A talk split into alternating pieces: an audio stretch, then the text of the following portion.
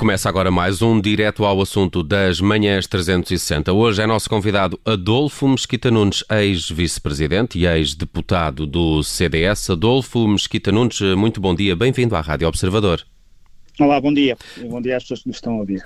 Vamos eh, falar sobre o futuro da globalização a propósito do seu novo livro, A Grande uhum. Escolha, Mundo Global ou Países Fechados. Eh, também vamos olhar aqui a política interna. Esta é uma entrevista conduzida a partir de agora pela Carla Jorge de Carvalho e também pelo Paulo Ferreira.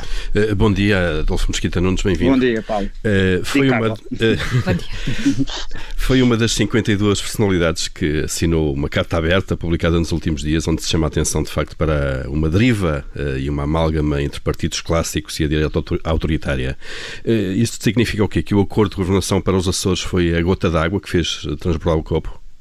Bom, eu subscrevi esse texto antes do acordo uh, ser conhecido, ou antes até do, do teor do acordo eh, e, portanto, desconheço a opinião dos restantes signatários relativamente a essa matéria. Aquilo que nos uniu é aquilo que está uh, no texto e, portanto, são personalidades distintas, com percursos distintos, partidários até, partidos até distintos, Uh, e, e, e, vem no sentido de algumas das coisas que já tenho escrito sobre um fenómeno que existe de polarização política, quer à esquerda, quer à direita, onde têm surgido uh, movimentos que eu considero uh, iliberais e, portanto, que contaminam de alguma forma a minha visão da democracia liberal e do combate pela democracia liberal. E foi isso que me fez uh, assinar o, Mas, Adolfo Mesquita uh, o texto. Se o, é fez, é se o fez antes do, antes do acordo com o Chega, significa que mais sentido fazia agora uma, uma tomada de posição destas ou não? Bom, uh, eu acho que 54 uh, pessoas com percursos distintos terão, cada um deles, a sua opinião. Eu acho que não podemos instrumentalizar um texto que, em que estamos de acordo com aquilo que lá está e depois, a partir daqui, cada um de nós começar a instrumentalizar o texto para as suas, para as suas questões e para os seus pensamentos. Como é, é eu vejo muita gente que discorda do texto, que eu, aliás, acho que é natural e, e aliás, confirma a sua razão de ser. Há pessoas que não veem qualquer uh, iliberalismo que nós identificamos e, portanto, é normal que discordem. Há pessoas que entendem que à direita não há espaço para este género de considerações como aquelas que nós fizemos, eu tenho com certeza que, que, aceitar. Há pessoas que até concordam com o texto, mas entendem que basta a esquerda concordar com ele também para nos fazer obrigar a dizer o contrário. Há pessoas que eh, têm essa bitola e eu tenho de, de aceitar, e há até quem entenda que o melhor a melhor forma de reagir a estes movimentos é, é, é, com silêncio.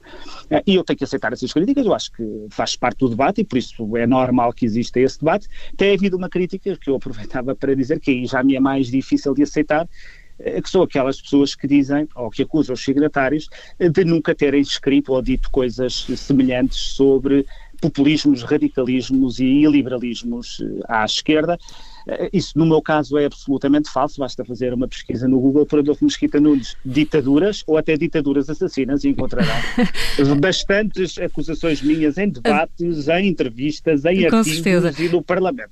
Adolfo Mesquita Nunes, deixe-me acrescentar uma crítica que foi feita a, a, este, a este texto, a esta carta aberta, que é o facto de nunca se referirem diretamente ao Chega. Não devia essa carta ser mais clara nesse aspecto? Ou foi, ou, ou o terreno comum que encontrou com estas personalidades não permitiu que se eh, colocasse lá preto no branco que estão a falar do Chega? Carla, eh, como disse, eu subscrevi o texto uh, antes sequer desta questão se colocar. Ela, é, a questão é mas, mas uma questão em que o Chega já tem, já tem um deputado eleito no Parlamento e tem a uma é expressão é, eleitoral já a questão é, é, é, muito mais global e, como disse quando, uh, relativamente à questão do Chega e relativamente à questão dos Açores, como disse quando me convidaram para esta entrevista, e por isso tenho esse conforto, uh, falar disso implica neste momento falar de questões partidárias. E eu assumi um compromisso para mim, mas também um compromisso para com o meu partido, de que eu só falo destas questões depois de poder falar dentro do partido. E não tem havido ocasião para isso, o que aliás é normal nas circunstâncias pandémicas de reuniões do Conselho Nacional, e por isso, sinceramente, tendo eu opinião sobre o assunto, mas com o conforto de quem vos alertou para esta circunstância, circunstância, eu eh, sinceramente não me vejo à vontade para falar sobre isso, enquanto não puder dizer ao meu partido aquilo que penso sobre o assunto.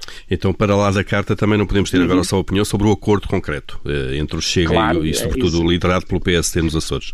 Exatamente na mesma, com a mesma resposta e eu falo com o conforto de quem vos alertou para Sem dúvida, para que não situação. falaria da política partidária, Sim. sobretudo do CDS, e que reservaria a sua tomada de posição Exato, e, para os órgãos caso, internos do partido. E, e, neste caso estamos a falar de um, de um acordo que é bastante relevante e, e, portanto, eh, como deve calcular, é uma questão que envolve partido e, portanto, eh, e, e, com esta recusa, não é com esta recusa, mas com esta afirmação deste compromisso de falar primeiro dentro do partido, tem evidentemente que me sujeitar a todas as críticas de quem acha que se conhece a minha posição ou que acha que a posição é uma ou outra. Mas eu prefiro passar por essas críticas do que uh, violar o compromisso que estabeleci e, e, e, então quando é que vai conseguir cumprir esse, esse compromisso? Quando é que espera ter um, a oportunidade enfim, de falar sobre isso no seio do partido?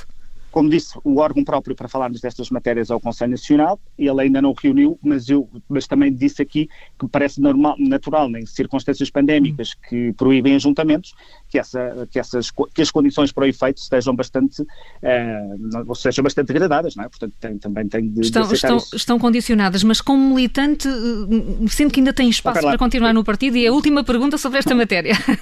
Com certeza que sim, com certeza que sim. Os, os, os, partidos são feitos de debates e de opiniões eh, divergentes e, caso contrário, os partidos continuam iguais àquilo que foram em 74 e nunca teriam saído mesmo, que não é normal. Portanto, isso, e estar e discordar e estar em minoria, se for o caso, não, não, me, não me choca nada. Acho que quando debate, debate com respeito e com sustentação e com, uh, com, a, com lisura. Portanto, eu acho que não, hum. não vejo mas, uh, Adolfo Mosquita, nos eu, eu penso que já chegado, que, que não, não, não, há muito mais para dizer, tendo em conta uh, a minha, o compromisso que assumi.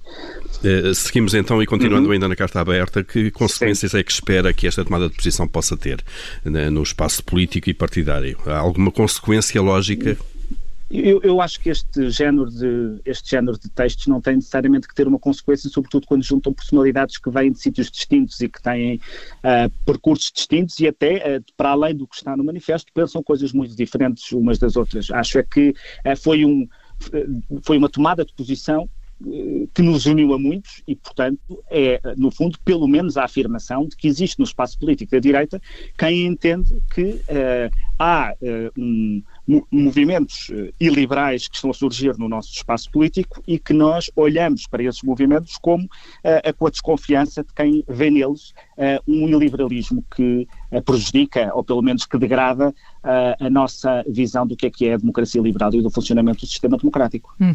Adolfo Mosqueta Nunes acaba de lançar então o primeiro livro, A Grande Escolha, Mundo Global ou Países Fechados, e onde se uhum. foca, como diz o título, na globalização e, e também nas razões para a qual ela deve ser mantida e defendida. Portanto, na sua opinião, a globalização está ameaçada? A globalização tem sido acusada de ser a causa das crises que temos vivido e agora no tempo pandémico e bastante excepcional em que estamos a viver, de ter sido um contexto muito favorável para a, a propagação do vírus. Diz, tenho ouvido muitas vezes que se vivêssemos num mundo menos interconectado, os vírus demorariam mais tempo a cá chegar, o que faria com que nós pudéssemos eventualmente preparar-nos melhor para reagir a ele. Uh, e eu reajo com alguma veemência a essa afirmação, dizendo que ela é uh, que, que, ela não tem qualquer sustentação na realidade. É verdade que com a globalização os vírus circulam mais depressa, mas é por causa da globalização que, para além dos vírus circularem mais depressa, circulam mais depressa comida, medicamentos, conhecimento, computadores, móveis, telemóveis, tecidos, qualquer uh, objeto do nosso cotidiano é fruto da globalização. Um desafio que eu costumo dizer é que se formos ao supermercado e tirarmos das prateleiras os produtos importados ou com componentes importadas, ficamos com o frigorífico, com, com, com as prateleiras quase vazias, e isso dá conta uh, da importância da globalização. E há poucos dias vocês noticiavam a eventual vacina que uh, poderá uh, pôr cobro a este, a este tempo em que, em que vivemos, e não deixa de ser curioso que estamos perante uma vacina que é feita por uma empresa norte-americana e por uma empresa alemã, fundada por imigrantes, que, para chegar à vacina, juntou técnicas, técnicas conhecimento e ferramentas e máquinas que têm componentes importados de todas as partes do mundo. Ou seja, não teria sido possível chegar a esta vacina sem, sem a globalização. Hum. Um, e por isso é que digo que a globalização não prejudica, antes pelo contrário, dá-nos mais instrumentos para vencer o tempo que vivemos, quem... o que não deixa de ser um tempo dramático. Atenção, eu não, eu não estou a menorizar as dificuldades do tempo em que estamos a viver. É, também económicas e não só sanitárias. Mas quem é que ameaça neste momento mais a globalização? É a esquerda que é contra o capitalismo, ou até contra a economia de mercado, ou aquela direita conservadora, nacionalista, que é contra os estrangeiros, ou, eh, ou a deslocalização de, de, de fábricas e é a favor do protecionismo? O fenómeno de desglobalização já vinha de trás, já não, não é um fenómeno, eh, sendo recente, não é um fenómeno motivado por esta pandemia, esta pandemia apenas veio reforçar. Nós já tínhamos uh, um processo de slowbalization, como a Economist lhe chamou há uns, há uns largos meses, uh, porque há, de facto, uh, em vários campos políticos, e portanto na esquerda e na direita, eu não queria estar a, a rotulá-las, quem eh, comece a defender, de facto, o fecho ou, pelo menos, a limitação das fronteiras às liberdades de circulação. E depois, consoante o espaço político em que as pessoas se movimentam, podem estar mais eh, apostadas a restringir a liberdade de circulação de pessoas e de capitais e outros mais apostados na restrição da liberdade de circulação de bens e, e mercadorias. Portanto, o protecionismo, se quisermos, eh, está, eh, está a generalizar-se Uh, e, e, quando me perguntam muitas vezes sobre as eleições norte-americanas, se acho que o resultado, uh, que eu espero que se confirme de que Joe Biden será o novo presidente, vai mudar alguma coisa no protecionismo, eu tenho respondido, vai mudar várias coisas nas relações internacionais, mas do ponto de vista do protecionismo, Trump, apesar de ser um protecionista assumido, não é o único protecionista nos Estados Unidos, o Partido Democrata também tem tido, ao longo dos anos, já com Obama, uh, essa vocação protecionista. Os Estados Unidos, aliás, são um país mais protecionista do, do que pensamos. O que procurei explicar no livro é que a globalização foi o maior instrumento de criação de riqueza uh, na história da humanidade. Hum. E que, com todos os seus problemas, que são muitos e que temos que resolver, uh, se desglobalizarmos, vamos perder esse enorme ativo que foi retirar centenas de milhões de pessoas da pobreza. Uh, mas com a pandemia também percebemos, e no caso português, que isso que temos uma enorme dependência externa e isso não uhum. se deve à globalização, não fomos vítimas da globalização. Eu não, uh, sobre a dependência uh, externa, uh, eu acho que o, o, o, tempo do confinamento foi um bom exemplo. imagine que Portugal tinha apostado numa política isolacionista e, portanto, nós não tínhamos produtos importados aqui em Portugal e, portanto, que estávamos auto, tínhamos apostado na nossa autossuficiência. Apostar na autossuficiência implica, e, e, o que significa que os outros países deixavam de querer importar sobre Portugal. Não basta, Portugal não se recusa a, a importar dos outros e, e, como deve calcular, se isso acontecesse, os outros recusavam-se a importar de Portugal. Portanto, se Portugal ficasse isolado, nós nem, provavelmente nem computadores nem telemóveis poderíamos ter, porque não temos escala suficiente para produzir e vender eh, para milhões de pessoas eh, telemóveis ou computadores. Portanto, essa é uma realidade que só de si dá, dá conta do que seria se um país estivesse isolado. Agora, imagine a pandemia, eh, com o confinamento, com a nossa economia parada, imagine o que seria se Portugal não tivesse cadeias de valor globais com produtos a chegar-nos toda a parte do mundo. E a prova de que as coisas com necessidade de acertos e de intervenção funcionaram é que, apesar de tudo, em tempos tão difíceis, uh, tivemos sempre comida nos supermercados. Hum. Não estou a dizer que não há crise económica para as famílias mais vulneráveis, não é isso que eu estou a dizer, porque isso existe. O que estou a dizer é que a comida estava disponível. E uma coisa interessante na comida é que uh, a população do mundo nunca foi tão grande como é hoje. Somos mais de 7 mil eh, milhões de pessoas. E aquilo que está a acontecer é que a área agrícola necessária para alimentar eh, estas pessoas todas está a diminuir. Ou seja, estamos a diminuir bastante a área agrícola necessária para alimentar cada um de nós. Ao contrário daquilo que diziam, que quando a população começasse a aumentar, íamos todos morrer à fome. É exatamente ao contrário. A população não parou de aumentar e uh, a riqueza e as pessoas que uh, saíram da pobreza extrema uh, também não parou de, de aumentar. Mas, Adolfo Mesquita-nos, a questão da globalização talvez seja mais do que binária, tipo haver ou não haver de todo, não é? Claro, exatamente. e a outra questão é se deve ou não ser regulada a globalização eh, para impedir eh, abusos, para, para impedir todo o tipo de, de, de, práticas de dumping que podem ser sociais, podem ser económicas então, ou empresariais. Eh, esse, e esse é um não está desregulada a globalização. É, no caso, uh, o, ponto que eu, uh, esse é um dos capítulos do livro, penso que é o último, que tem que ver com as normas de concorrência e, e, e as normas de concorrência existem. Agora, há na, na economia digital, que é um símbolo da globalização, uma realidade tão nova, tão distinta, que merece ser olhada com alguma cautela para que possamos intervir sobre ela com os mesmos princípios de concorrência que aplicamos à, à, à economia física, se quisermos assim, à economia tangível. E o que eu procuro defender no livro é dizer, é tentar explicar como é que esta economia digital funciona, que ela funciona de forma diferente e, portanto, não podemos interpretá-la da mesma maneira, e dizer o que é que as regras de concorrência devem ter em conta na hora de regular a, eh, a concorrência nestas matérias, que eu acho que, com certeza, que deve fazer. Há aqui um ponto essencial que tem a ver com, tem a ver com os dados, que são, podem ser simultaneamente uma barreira à entrada de novas, eh, de novas empresas e, uma, e um, um, movimento de perpetuação de monopólios, e portanto eu falo dos monopólios digitais e explico de que forma é que nós podemos eh, olhar para eles.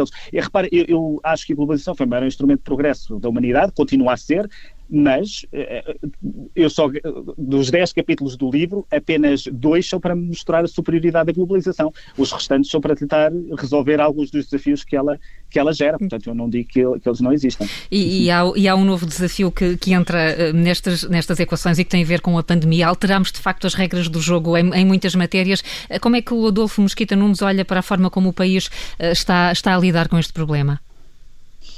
Eh, do ponto de vista eh, da, eh, do tema do livro, eu gostava de, de realçar aquilo que já disse, é, que é pelo menos tentar imaginar o que seria a, nossa existência como um país eh, pequeno, se estivéssemos mais ou menos isolados eh, sem, sem a globalização. Eh, eu, eu, eu não sei se as pessoas têm, enfim, a, noção, mas assim que, as, que a China em janeiro divulgou o genoma, dias depois o mundo já tinha inventado testes e os testes estavam já disponíveis no, no mundo todo, não é? Em abril já tínhamos milhares de investigadores a trabalhar em, em medicamentos e vacinas de várias nacionalidades que falavam entre si porque há liberdades de circulação de informação e há, há inovação e tecnologias que só podem ter sido criadas no mundo, no mundo global. Nada disto teria sido possível se não existisse esta globalização. Agora, evidentemente, depois, cada, eh, perante o choque económico que as nossas economias estão a viver, há economias mais robustas e economias menos robustas.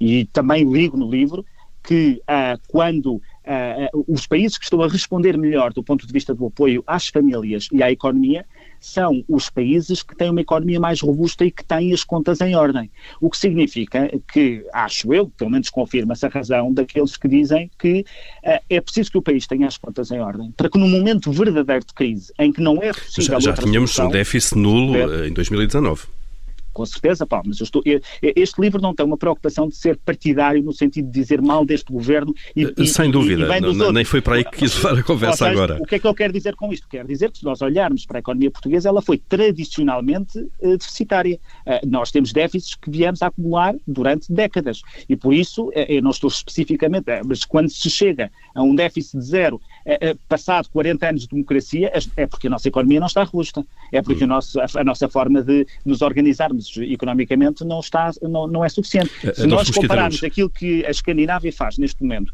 ou que a Irlanda faz neste momento, nós temos, de facto, programas uh, de apoio às famílias e às empresas que são muito mais robustos do que aqueles que Portugal pode dar. Adolfo Mosquito, estamos a terminar uh, o nosso tempo, ainda sob a pandemia só. Uh, que avaliação é que faz, de facto, pela forma como as autoridades portuguesas estão a lidar com este tema?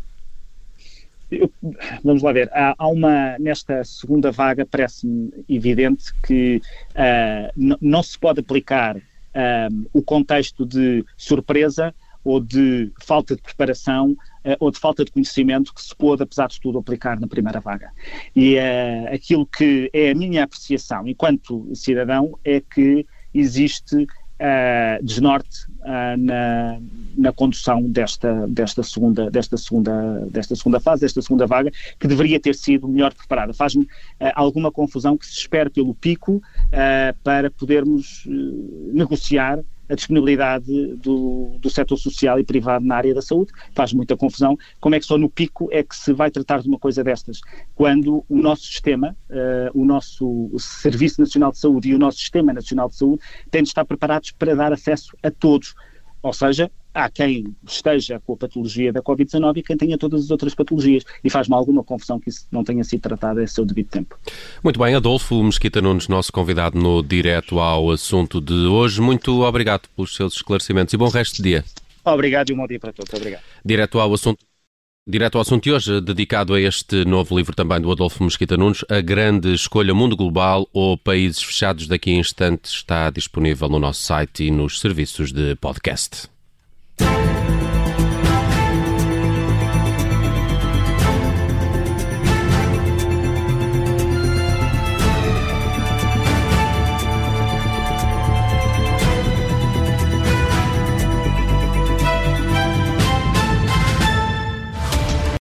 Obrigada por ter ouvido este podcast. Se gostou, pode subscrevê-lo, pode partilhá-lo e também pode ouvir a Rádio Observador online em 98.7 em Lisboa e em 98.4 no Porto.